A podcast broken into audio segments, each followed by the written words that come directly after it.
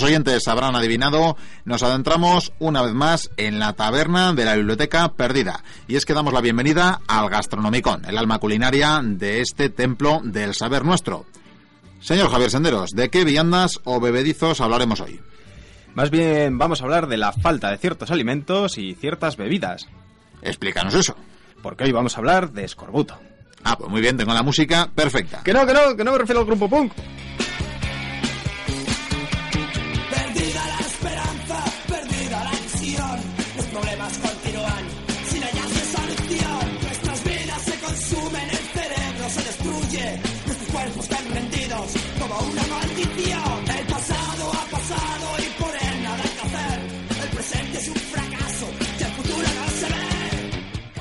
Hombre, qué, qué, qué graciosete, que esto es la venganza por lo de las palomitas del otro día.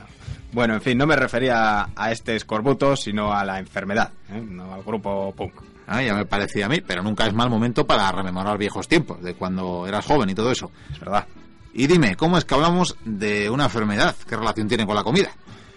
Pues que el escorbuto se produce precisamente por la falta de ciertos alimentos concretos, y básicamente aquellos que aportan vitamina C o ácido asórbico. Ah, como estos caramelos que hay ahora, ¿no? Pero es una enfermedad eh, que ya está desaparecida, erradicada, ¿no? Sí, hoy día sí, al menos donde el capitalismo muestra su cara menos mala. Pero lo cierto es que durante varios siglos fue la causa de la muerte de cientos de europeos, o casi miles podríamos decir, eh, sobre todo de los marineros, de aquellos hombres que se hacían a la mar. Bueno, ¿y de qué época estamos hablando entonces? Pues de un periodo de hasta tres siglos, empezando en el siglo XVI y llegando hasta el siglo XVIII, que es cuando descubren, o más bien son capaces de poner remedio a, a este mal. Pues menos mal, porque me parece que abarcamos bastantes años. Cierto, cierto. Y más si tenemos en cuenta que los síntomas ya los describieron los egipcios y hasta los, algunos de los llamados padres de la medicina como Hipócrates. Pero el caso es que durante, durante varios siglos y ya milenios, hablando de egipcios y, y griegos, su aparición no fue, no fue excesiva. Se daba algún caso pues más o menos aislado, en guerras, en asedios largos, y bueno, sabemos que la padecieron los cruzados y bueno, poquito más, se daba de vez en cuando. Pero en el siglo XVI se va a producir un hecho histórico que va a multiplicar, que va a dispararle el número de esta enfermedad y, y- y que va a ser, va a producir un poco la hecatombe, ¿no? Creo que ya sé qué me vas a decir. Explica, explica. Pues es el, es el siglo, este siglo XVI, cuando comienzan a hacerse con más asiduidad eh, los grandes viajes oceánicos. Primero hacia las Indias Orientales y, y después atravesando el mismísimo Atlántico y después el Pacífico. Bueno, empiezan las grandes travesías marítimas. ¿Y qué tiene que ver? Que se hicieran grandes viajes marítimos con esta enfermedad, con que se prodigara esta enfermedad. Aumentó el número de casos. Prácticamente en todos estos largos viajes transoceánicos va a aparecer la enfermedad. Entonces algo que aparecía antes de manera aislada es cada vez más habitual. Hemos dicho que, se padece por carencia de, de vitamina C o el ácido asórbico. Y esta es una vitamina que el ser humano debe ingerir periódicamente, porque las reservas tienen, tienen un límite, duran un máximo de 12 semanas. Y claro, estos viajes eran mucho más largos, entonces la gente enfermaba. Pero me imagino que llevaban comida suficiente en los viajes. Sí, pero precisamente no llevaban esa comida, esos alimentos que tienen el mayor aporte de vitamina C o del ácido asórbico, que principalmente son las frutas y las verduras frescas. Y claro, en un barco de aquella época, pues eh, alcohol, pescado y carne salazón te la vas a encontrar a las puertas o cereales. Pero lo de frutas y verduras, la verdad que muy poquito, muy poquito. Y claro, me imagino que tampoco podían conservarlas mucho tiempo. Exacto, y aunque supiesen o hubiesen podido conservarlos, tampoco sabían que eran estas viandas las que necesitaban, o que eran las imprescindibles para evitar la enfermedad. Al fin y al cabo todavía no había habido nadie que, había hecho, que habría hecho semejantes viajes, bueno, con permiso de algún vikingo, y que fueron poquito a poco, eh, y no se sabían las necesidades ni efectos que podían tener estos viajes, que uno de ellos, y devastador, fue el escorbuto. Así que el escorbuto se acabó convirtiendo en el peaje necesario e inevitable de, de estos viajes grandes transoceánicos. Vaya panorama. Sí, sí, un panorama dantesco y, y para muestra de ello la descripción que de los enfermos de su barco hace el capitán Samuel Chamin, que se queda aislado por el hielo y, y- y describe cómo la enfermedad va avanzando. Mira, lee, lee el documento. A ver, leamos. Los hombres tienen las piernas hinchadas e inflamadas, los tendones contraídos y negros como el carbón, y sus bocas están tan contaminadas que las encías se pudren hasta la raíz. Madre mía. Sí, y si a eso sumas que el escorbuto también daba fatiga, depresión, pústulas y hemorragias y que tras 90 días de sufrimiento podías morir, pues eso, algunos barcos debían parecer una peli de zombies de serie B. Una cosa uf, espeluznante. Pero digo yo que intentaría solucionarlo. Sobre todo aquellas naciones que no disponían que no disponían de lugares donde hacer escalas en sus viajes transoceánicos, porque eran las que más lo sufrían, son las que estaban obligadas a hacer mayores recorridos más largos y, que más probabilidades a que apareciese la enfermedad pues daban, ¿no? Al fin y al cabo, los barcos o los buques que podían repostar en sus travesías, en las sigladuras, pues bueno, aún sin saberlo, evitaban el escorbuto al rellenar las bodegas de productos frescos, ¿no? En cada parada. Y me imagino que eso les daría pistas para descubrir finalmente el remedio. Pues parece que no mucho, porque en un principio los médicos eh, pensaron que como la mayoría de casos se daban en los barcos, la enfermedad debía tener que ver con el mar. O sea, esto en tierra apenas pasaba, claro, en tierra siempre tenías a mano frutas más o menos frescas. Y entonces empezaron a teorizar y a echarle la culpa a la humedad y a la salinidad del mar. E incluso se empezó a extender la teoría de que era una enfermedad contagiosa porque aparecía más o menos al mismo tiempo, ¿no? En los barcos, que es precisamente cuando a todo el mundo, que es también básicamente al, en el mismo periodo, se le va agotando las reservas de vitamina C. Incluso hubo algún listo, algún galeno de estos muy eh, Algún iluminado. algún iluminado, eso es, que descartó los remedios que les habrían salvado, como los cítricos. Eh, y es que parece que en algún documento de Galeno y de cómo él entendía las enfermedades y cómo debían, el ser debían de ser tratadas, desaconsejaba, desaconsejaba ante esos síntomas el tomar cítricos y limones. Pues sí, todo un iluminado. Sí, no podía saber de todo el hombre, la verdad. Bueno, y pues vaya perspectivas, ¿no? Que tenían estos viajes. Hombre, hay que decir que no todos fueron tan ob- obtusos y, por ejemplo, tenemos al explorador Jacques Cartier, el explorador francés, que para salvar a sus marineros que morían de escorbuto durante un viaje por el río San Lawrence en el que se quedaron también pues atrapados por el hielo, usó, usó un remedio indio, algo, algo que le debieron enseñar o aconsejar los nativos para tratar el escorbuto que estaba diezmándole completamente. El tratamiento era una infusión hecha con hojas del llamado cedro blanco del este y que tras ser ingerido mm, varios, eh, pues, varios días seguidos devolvió de manera aparentemente milagrosa la salud a toda la marinería, algo que los dejó anonadados, aunque bueno, luego se ha podido saber, analizando este vegetal, que tenía unas altísimas dosis de vitamina C, hasta 50 gramos por cada 100, ni más ni menos, una, una auténtica burrada, y que, claro, así de bien les, les fue. Y tenemos otro caso de gente que supo hacer frente a esta enfermedad, más o menos casualmente, o, o de nuevo gracias a, a gente con un conocimiento quizás más antiguo. Y tenemos ahí el caso de Juan de Torquemada. Hablamos del misionero, no el inquisidor. Vaya, con lo que admiro al otro. Sí, es verdad, pero bueno, permíteme que no, no lo traiga hoy a colación. El caso es que este, este misionero vio el padecimiento de, de varios enfermos de, de escorbuto, que bueno, que, que debía ser horroroso porque nos dice que no, no soportaban el roce de la ropa y casi se morían de hambre por no comer, por el dolor que les producía. El caso es que de nuevo aparecen los indios que le aconsejan o, le dan, le dan un, un producto, un producto que les va a servir para curarse. Es una piña, una piña que ellos llaman socohuitzle o algo así. Perdón, pero aparte del francés tampoco domino el indio.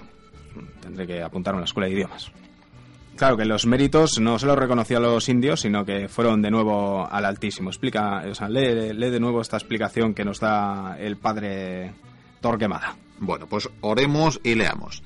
Y tales son las propiedades que Dios dio a esta fruta que puede curar la hinchazón de las encías y hace que se agarren los dientes, las limpia y expele la putrefacción y pus de las encías y después de ingerirlo el paciente se recupera bastante. Que básicamente más que un milagro era el efecto de la fruta fresca, de ingerir productos frescos como en este caso podía ser esa piña. Que es algo, por cierto, que también observó muy bien y que también supo hacer suyo como remedio el capitán Sebastián Vizcaíno, y así lo recoge en su diario. Pues nada, seguimos leyendo pergaminos. Que tenemos tanto libro en esta biblioteca que Sí, bueno. sí que es verdad, sí, habría que ordenar esto. A ver, eh, aquí, aquí. Veamos cómo ponía el remedio este señor al escorbuto. Dice así. Se ordenó que trajeran a los hombres alimentos frescos a bordo, como pollos, gallinas, cabritos, pan, papaya, plátanos, naranjas, limones, calabacines y bayas. Y así en los nueve días que pasaron en puerto. Todos recobraron la salud y las fuerzas y se levantaron de la cama de modo que cuando zarpó el barco, de nuevo pudieron manejar las jarcias y el timón y hacer vigías y guardias. Y de este modo y con estos remedios, este hombre pudo explorar el Océano Pacífico y cartografiar sus costas sin apenas bajas. Supo hacer frente a- al escorbuto. La verdad es que a finales del siglo XVI ya empezaban a intuir las bondades de los limones y naranjas, como bien demuestran todos estos ejemplos, pero eh, hay que reconocer que no era nada fácil ni barato tener suministro de este tipo de productos en todos los puntos a los que se llegaba y que por otro lado se pudrían, no había manera de conservarlos, se pudrían muy rápido en los barcos y Así que aun conociendo remedios siguió muriendo bastante gente, ¿no? mucha. Eh, he leído cálculos que dicen que entre 1500 y 1800, en 300 añitos nada más, bueno, nada más y nada menos, el escorbuto mató o llegó, llegó a acabar con 2 millones de marineros. Dos millones, pues me parece algo excesivo. Puede ser, puede ser. La verdad es que son cifras que no sé cómo habrá- se habrán medido, pero bueno, que nos demuestran un poco lo brutal que lleva a ser esta enfermedad. Y, y también hay quien dice que en la Armada Británica, esa gran armada que se hizo con el dominio de todos los mares, el escorbuto mató más gente que el enemigo mismo. Y podría ser, podría ser. ¿Y cuándo comenzaron a ponerle freno? Pues como tantas otras veces tuvo que suceder una desgracia. O sea, en vez de una sangría permanente, un- una catástrofe, una de las mayores catástrofes navales de la historia, para que alguien empezase a plantearse esto seriamente. Cuenta, cuenta, ¿qué sucedió? Me estoy refiriendo a las fatalidades que acaecieron al almirante George Anson y sus hombres cuando entre 1740 y 1744 pretendieron dar la vuelta al mundo con la misión de atacar todo lo que pudiesen a España. Pues ya ves, un- una de esas fechas tan poco habituales, ¿verdad?, entre que España e Inglaterra estaban en plena guerra. Y lo cierto es que consiguieron ambos objetivos. Dieron la vuelta al mundo y consiguieron capturar el, galeón de Manila, vamos, que iba forrado de, las riquezas de América. Pero el precio que tuvieron que pagar fue muy alto, porque perdió por enfermedad casi 1.400 hombres de un total de 1.900. Vamos, que casi ni lo cuentan. Y semejante mortandad fue un, un punto de inflexión para el almirantazgo br- británico. Vamos, que se pusieron las pilas con el escorbuto. Sí, a raíz de, de semejante catástrofe eh, comenzó a investigarse seriamente. Y ahí, ahí surge, surge un héroe de bata blanca, por llamarlo de algún modo, que es el médico escocés James Lind, que trabajaba para la Royal Navy y que era un doctor veterano, un veterano de las Indias que había embarcado varias veces y que se puso a investigar seriamente, eh, precisamente porque además había visto el estado de insalubridad que, que había en algunos buques. Y con permiso de su majestad, pues decidió experimentar con varias curas. Anda, que si igual se entera de que un médico eh, escocés le salva a los ingleses. De verdad. En fin. Y experimentaron, ¿cómo? Con cobayas, con monos. Hombre, igual tenía algo de sangre escocés porque un poco de venganza parece que se tomó, ya verás. Eh, no, no experimentó con animales, sino que directamente dijo, vamos a probar con los enfermos. Vaya. Cogió a varios afectados por el mal que se había producido en uno de los barcos y los dividió en grupos y a cada uno le dio un tratamiento. Os cuento. A los primeros les recomendó el remedio más o menos conocido o intuido que era el de los cítricos. Entonces les recetó dos naranjas y un limón por persona y día. A los segundos les recomendó un litro de sidra al día a, a cada uno. Que yo no sé si se curarían, pero lo que es eh, algún ratillo ya se olvidarían de los males. Ciertamente. La cogorza, estómago vacío. Yo sé de uno que no le importaría curar enfermedades así. En fin. Sí, de hecho creo que va diciendo que se lo ha recomendado el médico. Bueno, bueno. Continúa, continúa. Eh, a otro de estos grupos de enfermos de escorbuto les dio un elixir que, que se llama un elixir de vitriolo tres veces al día. Ni idea de qué es ese potinge. No, pero creo que tampoco queremos saberlo. Yo tampoco. El, el siguiente grupo debía ingerir tres cucharadas de vinagre, así, a palo seco. Claro que esto es bastante mejor que el cuarto de litro de agua de mar que obligó a beber a otros enfermos. Que, madre mía. Y por último está otro grupo de cobayas humanas a las que les apletó un potinge del que sí que ha dejado una receta. Y podéis probar si queréis, yo os la doy. Tenéis que coger ajo y mezclarlo con semillas de mostaza, radix eh, safana, que esto lo podéis buscar en internet y yo no sé ni lo que es, bálsamo de Perú y un poco de mirra, de aquello que le llevan los reyes majos. Hombre, me da que esto en cualquier kebab a día de hoy se puede degustar plácidamente. Es muy probable, me parece que es la salsa blanca. Bueno, bueno, empiezo a intuir cuál de los grupos se salvó.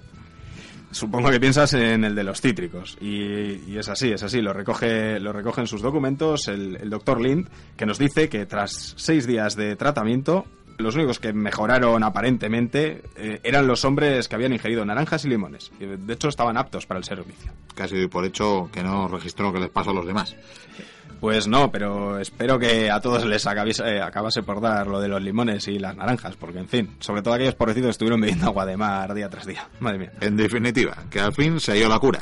Más bien se demostró como remedio efectivo, porque es verdad que algunos pueblos ya la conocían. Y además seguía habiendo un, un gran impedimento que para aplicar estos remedios o este, este uso de los alimentos frescos o de los cítricos. Y es, era conservar, conservar esa fruta o esos zumos intactos, todo lo que podía durar un largo viaje como estos. Y que, es que en aquellos tiempos todavía era imposible, no se conocía. Y por otro lado estaba lo de disponer del sistema de abastecimiento, pero claro, con semejante cantidad de rutas marinas era algo muy caro o que por lo menos no estaban dispuestos a pagar.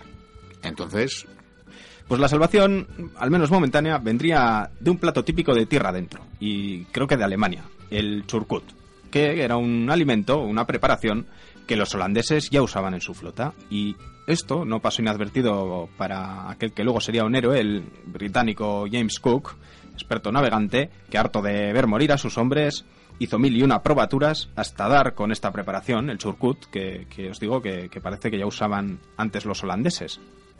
la comida como medicina. Sí, porque resulta que este vegetal, conservado en vinagre, eh, guardaba cantidades razonables de ese ácido asórbico tan necesario. Y aunque no lo podían saber, sí que comprobaron que evitaba o al menos retrasaba muchísimo más la, la aparición de la enfermedad durante los viajes. Así que se convirtió en el plato obligatorio para la Royal Navy y supongo que para otros muchos barcos. Sí, y claro, incrementó la fama del explorador y navegante, este James Cook. Aún así, el mejor remedio seguía siendo el abastecimiento en cada llegada a tierra. De hecho, sabiendo que las verduras eran la salvación, cuando no daban con un gran puerto o que tuviese suministros mm, suficientes o que no era una gran población, llegaban a comerse las plantas de las islas, particularmente unas concretas que recibieron el nombre de hierba del escorbut. No sé, al final el, ese gran marinero llamado Popeye tenía razón al comer espinacas y verduras, ¿no? Eh, sí, bueno, aunque creo que realmente se ha demostrado que las espinacas no tenían tanto hierro como decía Popeye, sí que es verdad que las verduras les habrían venido muy bien, incluso esas espinacas. Y tenemos otra muestra de ello y otra persona que tomó conciencia de ello, que es, precisamente la expedición de ese gran desconocido que es Malaspina, y esa expedición científica que duró unos cinco años, cinco años, repito, y en la que apenas tuvieron casos de escorbuto. Estuvieron cinco años en los mares, atravesando los mares, y aguantaron como unos campeones. De hecho, se produjo un único brote y que además supieron solventar y que demuestra cómo lo evitaron el resto del tiempo que le sucediese el temible escorbuto. Y es que a esos cinco personas que creo que se pusieron enfermas, los dejaron en la isla de Guam, una isla en medio del Pacífico, y los recetaron o encomendaron una dieta a base de verduras, limones y naranjas. Y así se curaron, vamos, a los pocos días. Hombre, yo creo que el hecho de estar en una isla paradisíaca y en medio del Pacífico también ayudaría a lo suyo. Hombre, digo yo, no, no lo pongo para nada en duda. Pero que conste que esto no era suficiente. Así que décadas después, la Royal Navy se convenció e incluyó el zumo de limón en las reservas de a bordo de sus barcos. Eh, hasta entonces, lo que ahorraron en plata lo pagaron con sangre. Bueno, ya sabemos que los estados siempre han valorado menos la carne de cañón, que son sus ciudadanos, que la reluciente plata. Sí, parece que cada día tratan de recordárnoslo. Bueno, yo ya no tengo nada más que contaros por hoy, pero sí que os voy a dar un último consejo. Si cogéis un pedaleto en Plencha o por ahí, no vayáis muy lejos o llevad naranjas. Lo tendremos muy en cuenta. Hasta aquí el gastronómico de hoy.